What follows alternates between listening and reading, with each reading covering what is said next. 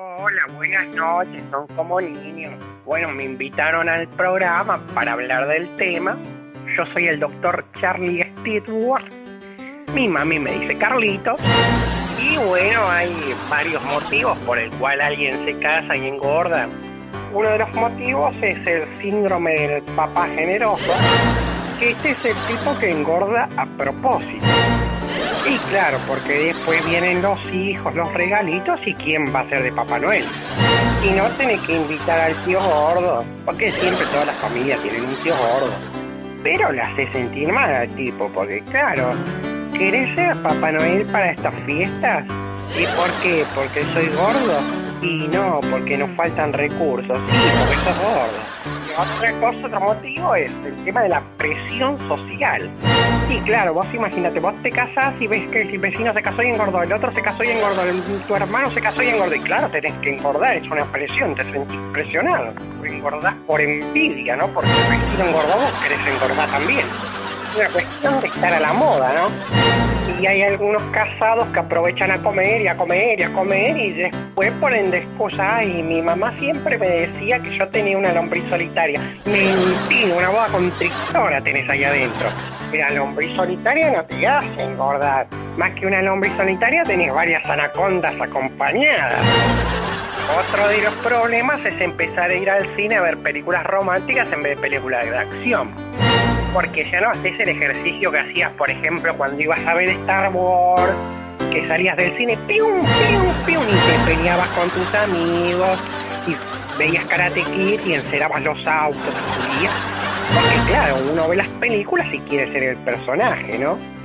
Medianamente eso era un ejercicio que seguramente ahora no lo pueden hacer, y porque claro, la esposa va a decir, salame, me casé con un salame. Y bueno, uno cuando ya empieza a engordar, que se pone más gordo, lo primero que dice es voy a hacer la dieta. ¿Y cuándo va a empezar la dieta?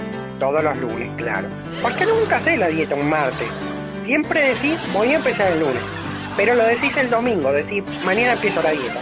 Porque claro, el domingo el asado te va a empezar. Llegó el lunes a la mañana, el desayuno, las medialunas, la torta, todo eso lo dejaste y tomaste un vasito de agua. Y dices, bueno, hoy ya empecé la dieta. Llegó la tarde, tenés un hambre terrible y te comiste como 5 o 6 platos. Te olvidaste de la dieta hasta vaya a saber cuántos lunes más. Y otras personas quieren hacer dietas con los productos que venden en la tele. Esos que te dicen adelgazar comiendo como un cerdo. Adelgazar comiendo como un mamut de la era de hielo. Vos compras el productito que te mueve la panza, te pega, te electrocuta para contra los músculos. En la propaganda que te dice antes que era un tipo todo gordo y después es todo un tipo musculoso. Y en una semana cambió y vos lo único que tenés en la semana es un dolor de panza terrible. Y claro, porque tantos golpes y tantas electrocutaciones que te dio, aparte esa semana comiste como un cerdo, como decía la propaganda, así que ya tenés 5 o 6 kilos más, por lo menos. Y después habrán visto esas zapatillas para adelgazar que salen en las propagandas. Que vos te la pones y que vas hasta el kiosco y ya está y vas a adelgazar. Pero cuando vos lees el manual, te dice que vas a tener que caminar como 40 kilómetros por día. Entonces no me mientas, no es por la zapatilla, por la caminata. Eso lo hago con ojotas, lo hago descalzo, lo hago en las pantuflas, las pantuflas de Mickey Mouse.